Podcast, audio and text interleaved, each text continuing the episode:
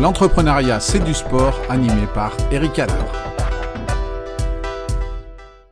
Bonjour à tous et bienvenue dans ce nouvel épisode du podcast L'entrepreneuriat, c'est du sport. Aujourd'hui, je reçois Morgane Legal. Bonjour Morgane. Bonjour Eric, bonjour à tous. Alors Morgane, tu es euh, conseil en relations publiques et organisation d'événements et un peu plus tourné vers le sport. Est-ce que tu peux nous en dire plus euh, sur ce que tu fais actuellement en tant qu'entrepreneuse? Oui, alors euh, je travaille donc en tant qu'intervenante extérieure, prestataire de services, on va dire, pour principalement un club de volet professionnel à Nantes, volet masculin. Euh, je m'occupe notamment de la recherche des partenaires, de la communication et de l'organisation euh, des matchs et euh, des gros matchs de gala. Ben écoute, merci, merci pour, pour, ces précisions. Du coup, le, thème du, du, sport est tout à fait trouvé et de l'entrepreneuriat également. Et je suis très heureux en plus de t'accueillir puisque tu es ma première entrepreneuse dans ce podcast. Hein. non pas que je fasse du tri, mais j'ai eu du mal à en trouver et je suis très content euh, que ce soit toi qui, qui nous rejoigne pour, euh, pour la première fois. Et donc le club, c'est le Nantes Métropole Volé, pour ne pas le citer. C'est bien ça? C'est bien ça. Et j'en profite aussi pour dire que je suis intervenante. Euh, auprès d'étudiants, donc notamment étudiants à Mos, que j'accompagne dans leur formation pour l'organisation d'événements. Exactement, exactement. On a l'occasion de, travailler ensemble sur plusieurs points, sur plusieurs axes. Et du coup, donc on parle de sport et la, première question, elle est toute trouvée. Donc, tu nous as dit que, que tu t'occupais d'un club de volley, mais euh, la première question que je pose à tous mes invités, c'est dans quel sport euh, tu aurais aimé être à, haut niveau? Et du coup, est-ce que c'est le volley ou est-ce que c'est un autre sport?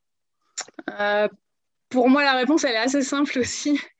Euh, c'est le volet, je pense. Euh, alors, j'ai joué, moi, j'ai eu la chance de jouer jusqu'en pro, donc j'étais libéraux. Mhm. mais je pense que pour moi, un, c'est un sport qui est intéressant dans la mesure où c'est un sport collectif.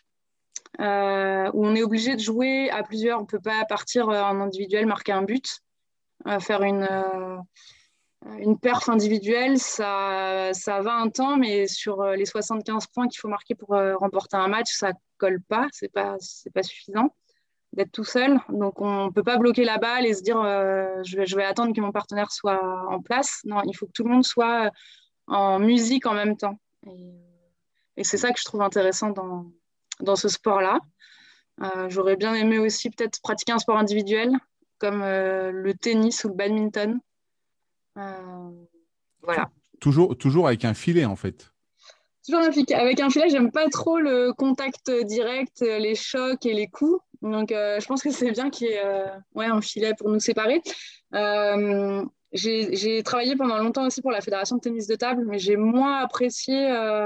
Il y, y, a pas mal de similitudes aussi dans ce sport-là, avec le tennis, le badminton et le volet. Mais je trouve que c'est beaucoup de réflexes et beaucoup de technique euh, un peu cachée, c'est un peu mesquin, je trouve. Il y a des, effets, des, coups cachés, j'ai moins accroché.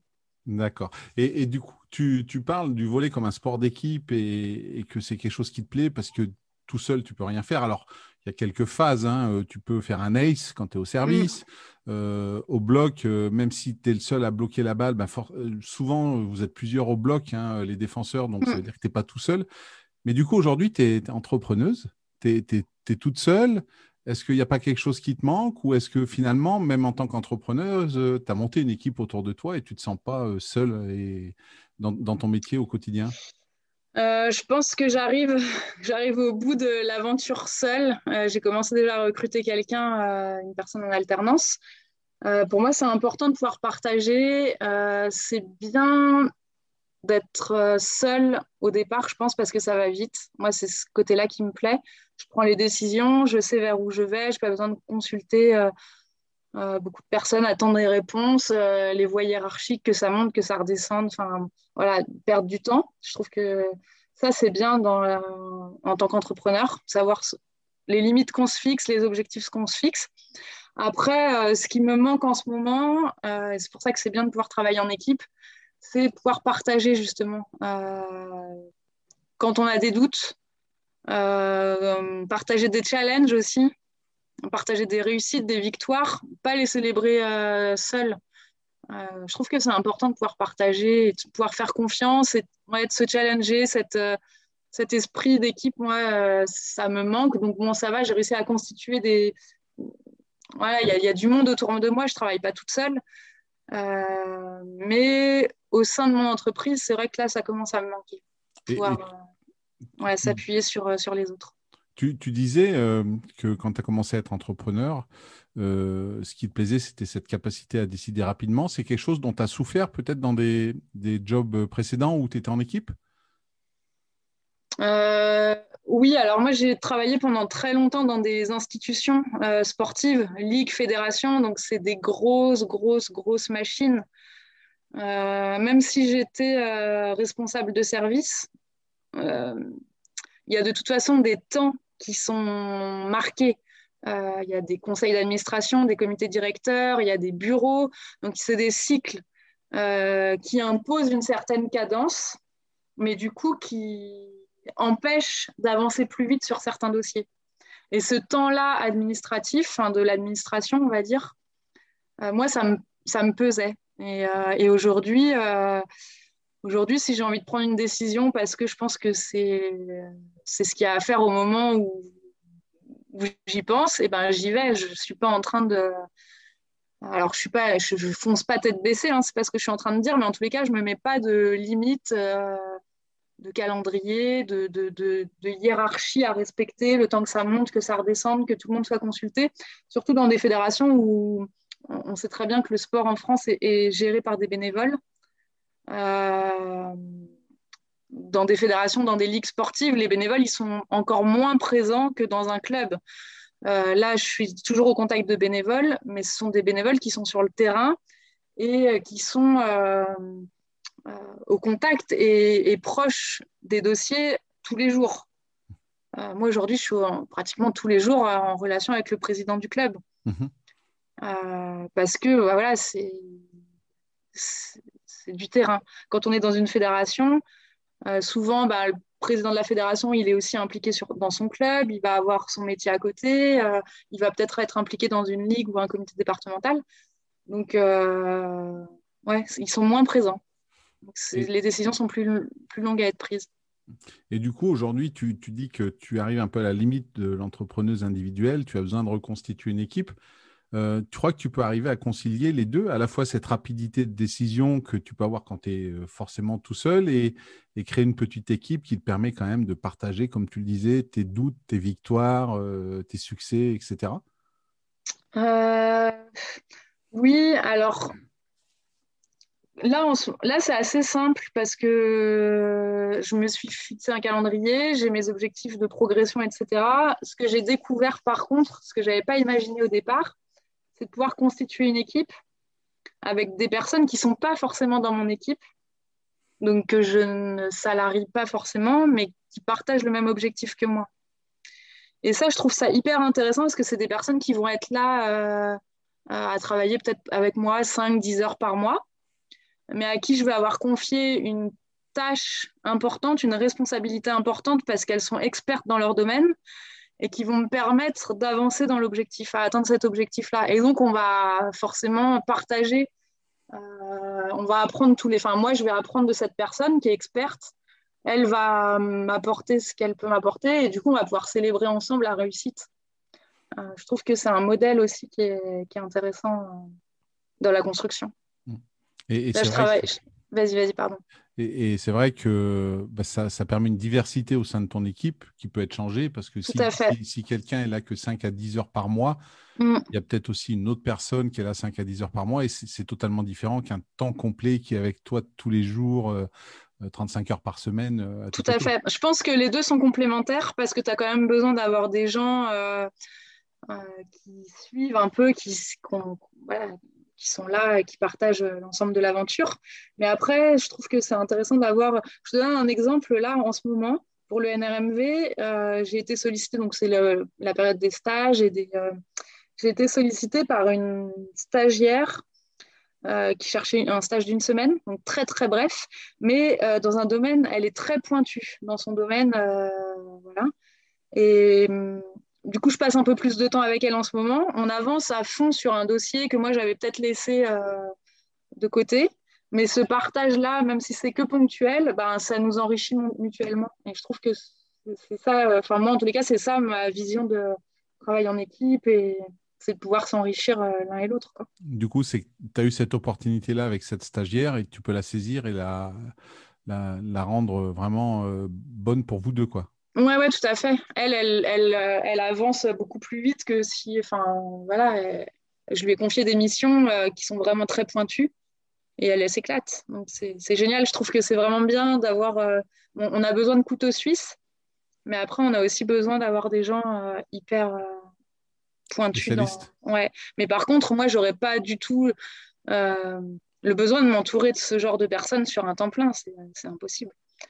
Donc, c'est euh, une approche euh, que j'essaye aussi d'inculquer aux personnes que je peux avoir en stage ou en tous les cas auxquelles je peux discuter de ça, transmettre. C'est qu'il vaut mieux vraiment bien maîtriser un, sujet, se, perfectionner dans un domaine après, s'éveiller sur tout le reste, être quand même capable de le faire, mais euh, voilà. un, peu, un peu le paradoxe de l'indépendant qui, quand il se lance, euh, doit, doit, être doit tout faire. Doit tout faire. On est commercial, on est communicant, on est. Tout à euh, fait. Donc c'est pour ça que c'est important d'être capable d'être couteau suisse, mais c'est aussi important de savoir dans quel domaine on peut s'hyper spécialiser. Quoi. Mm. Au volet, tu vois, si je fais le parallèle pour en revenir à ça, au volet, on, a, on est passé, euh, je ne sais plus, dans les années 80, euh, 80 je crois, on a appelé ça l'hyper-spécialisation. Donc, on est passé du, système où tout le monde tournait à tous les postes mm-hmm. À vraiment euh, des catégories de postes hyper pointues et, et, et tu retrouves ton, ta position sur le terrain à chaque fois. Donc c'est un peu le parallèle. Je trouve mm. que c'est marrant. Un, des premiers d'ailleurs postes qui est vraiment apparu, c'est le, passeur. Euh, Tout à fait. Avec, euh, je me souviens d'un Alain Fabiani. Fabiani, à, ouais. À l'époque, au milieu des années 80, avec l'équipe de mm. Ben voilà. Et, après, on avait l'impression que lui, il était vraiment que passeur et que les autres tournaient autour, mais faisaient un peu tout. Alors qu'aujourd'hui, quand tu regardes un match de volley de haut niveau, tu sens bien que chacun a son, son poste quand même vraiment particulier, quoi. Mm. Complètement. Et du coup, du coup donc, euh, par, par, rapport, euh, donc, tu, nous as parlé du volet. Et aujourd'hui, si tu penses à un sportif ou une sportive qui, qui t'inspire et, et, qui te motive ou que tu aimes bien, tu, est-ce que tu vas nous choisir un volleyeur ou est-ce que c'est -ce que c'est un autre, euh, dans un autre sport? Je pense que j'en ai plusieurs. Moi, j'aime bien regarder un peu tous les sports. Je m'éveille un peu. Enfin, voilà, je, je, regarde de tout. Euh, j'aime bien, je suis très curieuse et j'aime bien regarder euh, donc la partie sportive, mais aussi euh, la partie marketing, mhm. de, la gestion des compétitions, de la gestion. Enfin voilà, je, je regarde surtout ça. C'est peut-être des formations professionnelles, mais en tout cas, je suis toujours en veille là-dessus. Mais si je dois retenir un sportif, j'ai beaucoup aimé Zidane pour son humilité. Oui. super champion, mais voilà, j'aimais bien ce petit côté timide, euh, introverti. Euh, mais celui que je retiens moi plus, c'est Erwin Engapet, donc toujours en volet. On reste dans le volet donc. On reste dans le volet. Euh, plus parce qu'il a vraiment apporté quelque chose à, ce sport. Il l'a vraiment fait passer, que ce soit médiatiquement ou même techniquement, dans une autre dimension. Euh, il a apporté euh, beaucoup de coups. Il a, il a montré qu'on pouvait enfin, voilà, avoir, avoir des coups de folie. Euh, et puis, il n'est pas très grand. Son gabarit est pas, il est pas, mais il a été plusieurs fois meilleur joueur du monde, désigné MVP de beaucoup de compétitions. j'aime beaucoup, et puis j'aime beaucoup aussi, même si on le connaît moins, j'aime beaucoup son caractère, même s'il est souvent décrié dans les médias. Après, il faut apprendre à le connaître et euh, il a une personnalité qui est hyper attachante. Et euh, c'est un chef de bande, mais un mm. vrai chef de bande. C'est-à-dire que si sa bande est attaquée, il, va, il va en prendre la défense. Et du coup, ça a parfois été euh, à son désavantage. mais quand on connaît un peu les dessous, je pense notamment à ce qui s'était passé, là, une des premières histoires où il avait été décrié, c'était euh, pour avoir euh, attaqué, euh, blessé un agent de la SNCF. Mhm.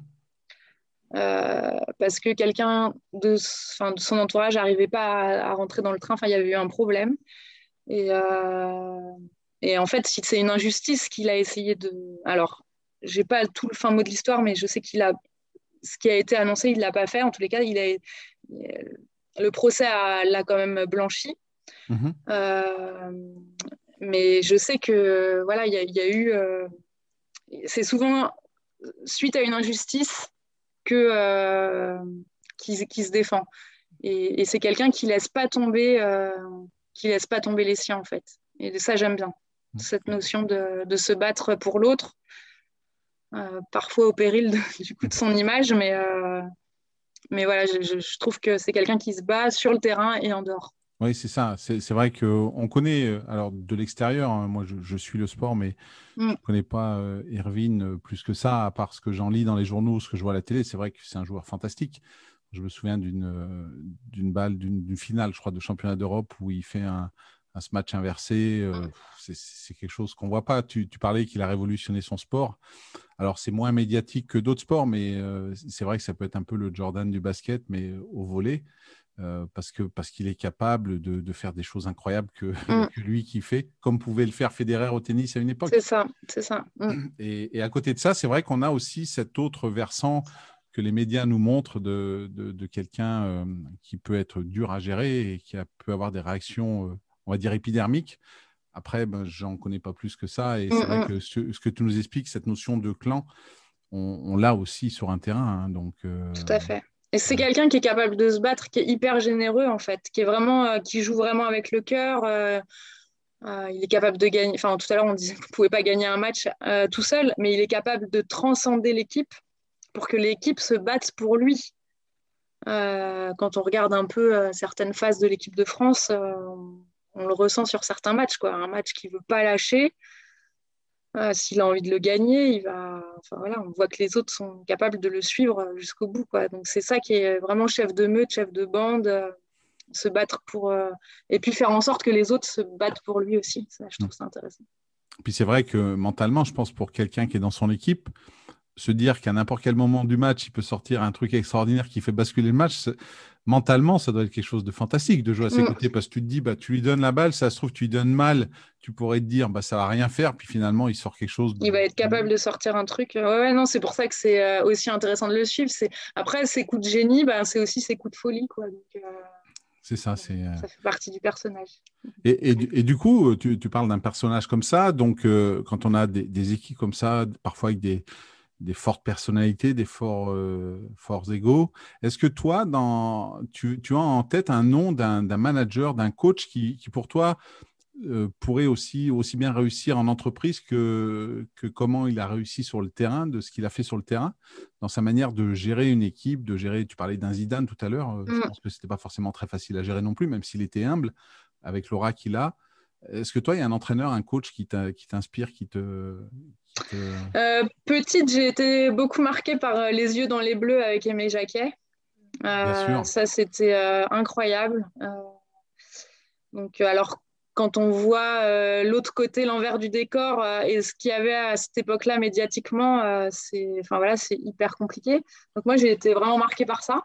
Après, je vais pas être très originale, je vais rester dans le volet parce que c'est vraiment l'univers que je connais le mieux, mais quelqu'un comme Laurent Tilly, je respecte beaucoup son sa position, sa façon de gérer, il n'a pas eu que des, des gars faciles euh, à gérer. On sait qu'il a repris un groupe euh, équipe de France après l'échec de la qualification pour les Jeux à, Londres en 2012. Et euh, le premier jour d'entraînement, c'était donc la reprise, c'était le jour où ils auraient dû démarrer les Jeux. Ah oui, pas simple. Non, bah, il a fait, voilà, volontairement, il a il les a convoqués ce jour-là, quoi. Et, euh, il, fonctionne, je trouve. Alors, je connais pas euh, vraiment, mais de ce que j'en vois, il fonctionne beaucoup avec euh, du sens, avec la signification des messages qu'il veut faire passer. il est vraiment pointu là-dessus. Je le trouve hyper intéressant et dans sa façon donc, de gérer un groupe qui n'était pas facile, avec notamment Erwin Ngapet et puis d'autres joueurs vraiment, enfin, je pense compliqué à, gérer. S'il était allé euh, dans sa manière à lui de gérer les choses, quelqu'un de très droit à la base, avec sa façon de penser, de, concevoir l'entraînement. Je pense que ça aurait été compliqué pour lui. Et il a su s'adapter aux spécificités de son groupe, à sa, à sa génération.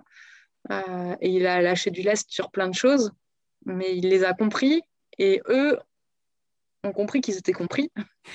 et du coup, ils ont joué aussi pour lui. Tout le monde était gagnant. Euh, et je pense que la mayonnaise a, bien pris. Et, ça me paraît hyper important de, euh, d'être capable de s'adapter en fait aux personnes qu'on a en face de, de nous, pas rester euh, collé sur euh, nos principes et ce qu'on a appris ou notre façon de voir les choses, mais vraiment de se dire bah là si je veux que ça fonctionne avec ce groupe-là, j'ai pas d'autre alternative que de que de m'adapter et tant pis c'est contre mes principes et tout ce que j'aurais pu imaginer, mais là je suis obligée de lâcher. Et lui, euh, il a été fort là-dessus, je trouve. Est-ce que tu crois que c'est aussi une, capacité que doivent avoir les entrepreneurs justement à s'adapter? Parce que aujourd'hui, euh, tu nous le disais, tu évolues quand même dans un monde principalement dans lequel tu, tu as baigné, tu connais, tu as été joueuse mm. pro en volée, euh, mais tu as, as, quand même d'autres clients, d'autres. Mm. Est-ce que du coup, tu t'adaptes aussi, tu découvres des choses où tu pensais pas que ça serait comme ça? ben Oui, quand je suis partie du volet, je suis allée à la fédération d'aviron. Euh, j'avais, j'étais, monté dans un bateau. Euh, j'ai dû apprendre euh, toutes les catégories de bateaux, toutes les, enfin, les, les abréviations.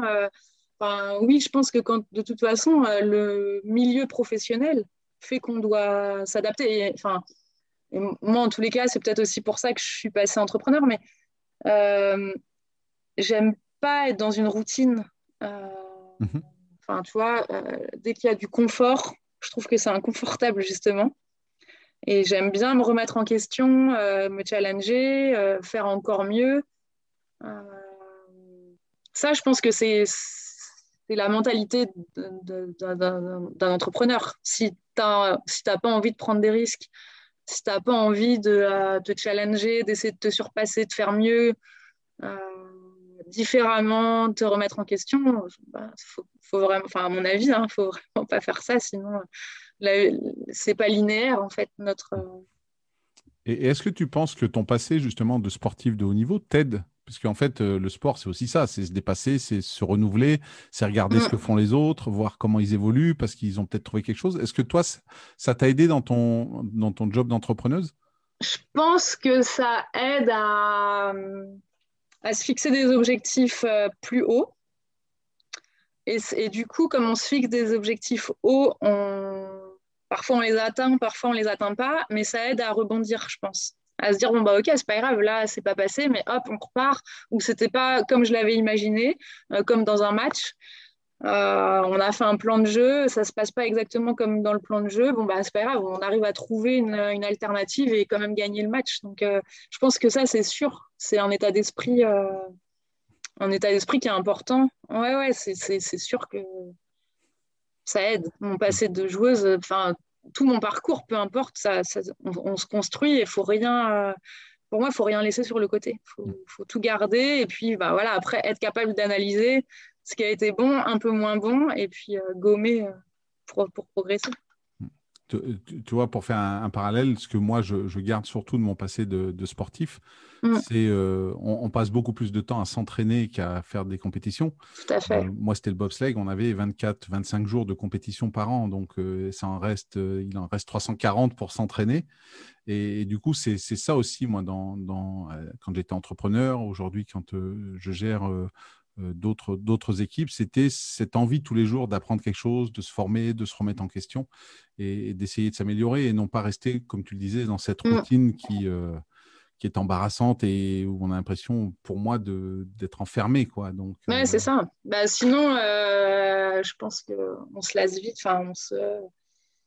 Ouais, je vois pas l'enjeu en fait. Si mm. tu n'es pas en train à chaque fois de, de, de chercher mieux, c'est ce que j'essaye d'expliquer un peu aux étudiants quand je discute avec eux. Euh, bah, si vous vous contentez du minimum,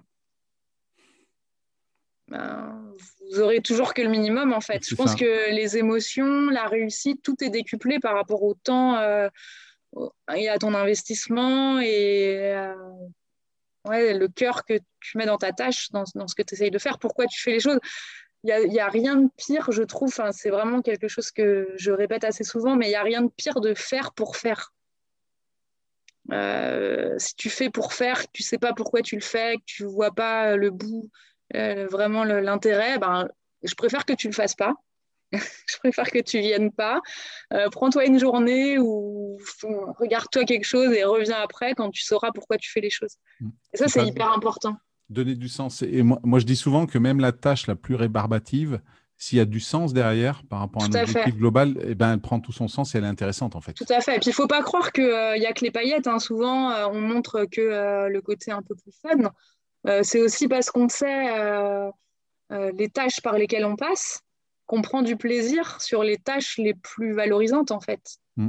Mais si on n'avait pas ces tâches-là, ces petites missions, ces petits dossiers un peu plus creux, bah, du coup, on ne prendrait pas de plaisir sur les, sur les autres dossiers, je trouve. Enfin, c'est comme ça que je vois les choses. et, du coup, euh, par rapport à, tout ce sport euh, dont on parle depuis, euh, depuis quelques minutes, est-ce que toi, il y a une qualité de, que tu identifies aux sportifs de haut niveau que tu n'as pas et que tu aurais aimé avoir ou que tu aimerais avoir aujourd'hui? Oui, il y a je, après, ça dépend vraiment des sports. Je me rends compte, euh, par exemple, quand j'ai côtoyé les, les, rameurs, donc en aviron, mhm. euh, ils avaient une certaine personnalité. Je pense que, enfin, je, j'avais beaucoup, j'avais été très attentive à l'époque à mes cours euh, de Christian Pociello sur la sociologie du sport, qui faisait vraiment le parallèle entre les, les, les sports. Enfin, il y avait, il y avait des catégories euh, de sport, etc. Et je pense que vraiment, en fonction de ton caractère, tu choisis euh, le sport qui est fait pour toi. Euh, donc moi, je pense que c'est pas un hasard si j'ai fait du volet parce que j'adore partager. Mais du coup, je suis peut-être un peu moins rigoureuse.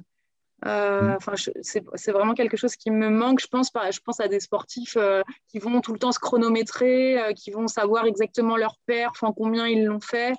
Euh, moi, je suis incapable de me dire, euh, je vais travailler pendant 53 euh, minutes sur cette tâche-là, puis après, je vais passer au dossier suivant.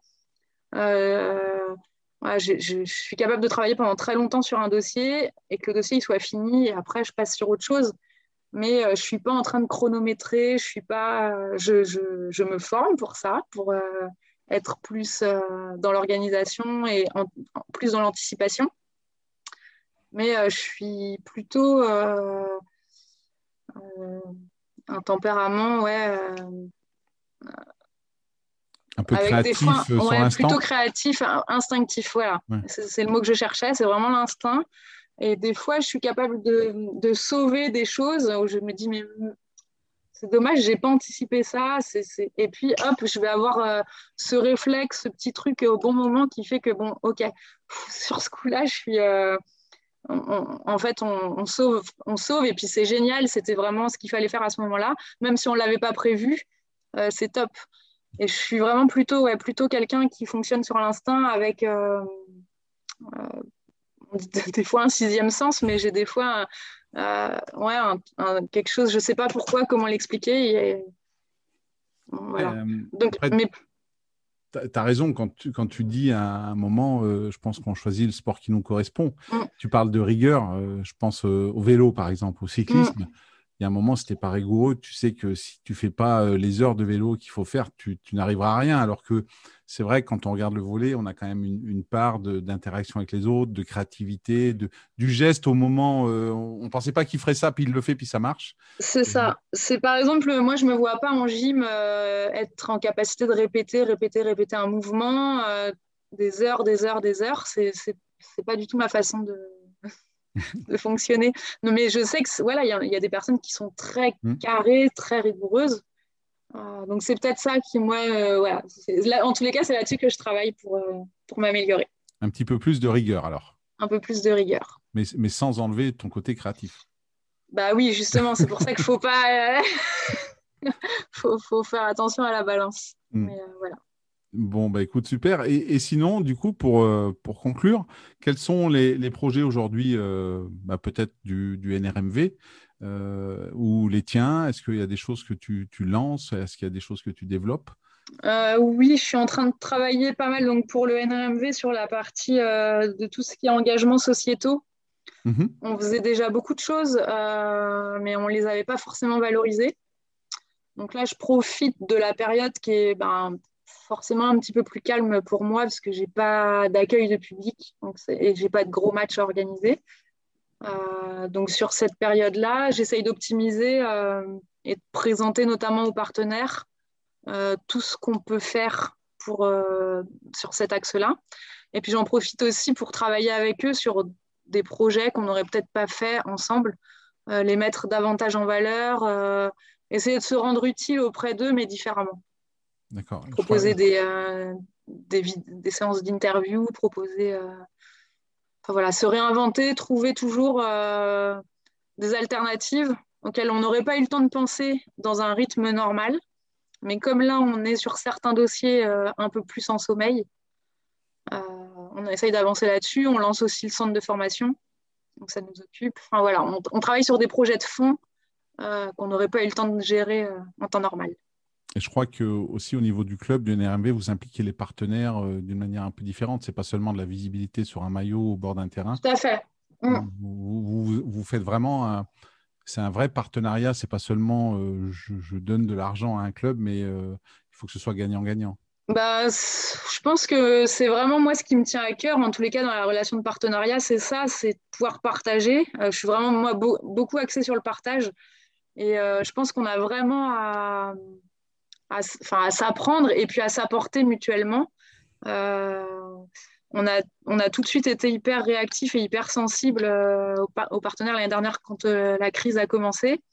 on s'est tout de suite mis à leur disposition, alors que d'habitude, c'est plutôt eux qui nous soutiennent. Là, on a vraiment essayé de bah, trouver des solutions, mettre en place des choses pour leur venir en aide et, et être utile. Je pense que c'est vraiment important de, de considérer un partenariat euh, pas comme euh, une entreprise qui soutient financièrement euh, un club. Et en tous les cas, moi, c'est pas du tout comme ça que je conçois les choses, mais c'est vraiment ben, à chacun de nos niveaux comment on peut s'entraider en fait. Donc là, ça prend encore plus son sens en ce moment puisque bah, parce que nous, on a un peu plus de temps et que on peut essayer de rendre et, d'apporter aux entreprises qui sont en difficulté ou pas, hein, mais donc le business club qu'on a créé notamment, il, est utile euh, dans les mises en relation et expliquer ce que chacun fait. Eh ben, écoute, euh, c'est une bonne manière de, terminer cet épisode sur cette notion de partage que on a pu voir qui te tenait à cœur tout au long de, cet épisode. Euh, je te remercie Morgane pour, ce moment passé ensemble. Avec plaisir. et, puis, ben, pour tout le monde, je, mettrai dans la description de l'épisode euh, des liens pour, pour pouvoir suivre Morgane, l'actualité du NRMV, euh, et euh, en vous souhaitant une belle fin de saison et en espérant vous retrouver au bord des terrains physiquement dès le début de la saison prochaine. C'est ça. merci Eric. Merci à tous et à très vite pour un prochain épisode de l'entrepreneuriat, c'est du sport. Bonne fin de journée.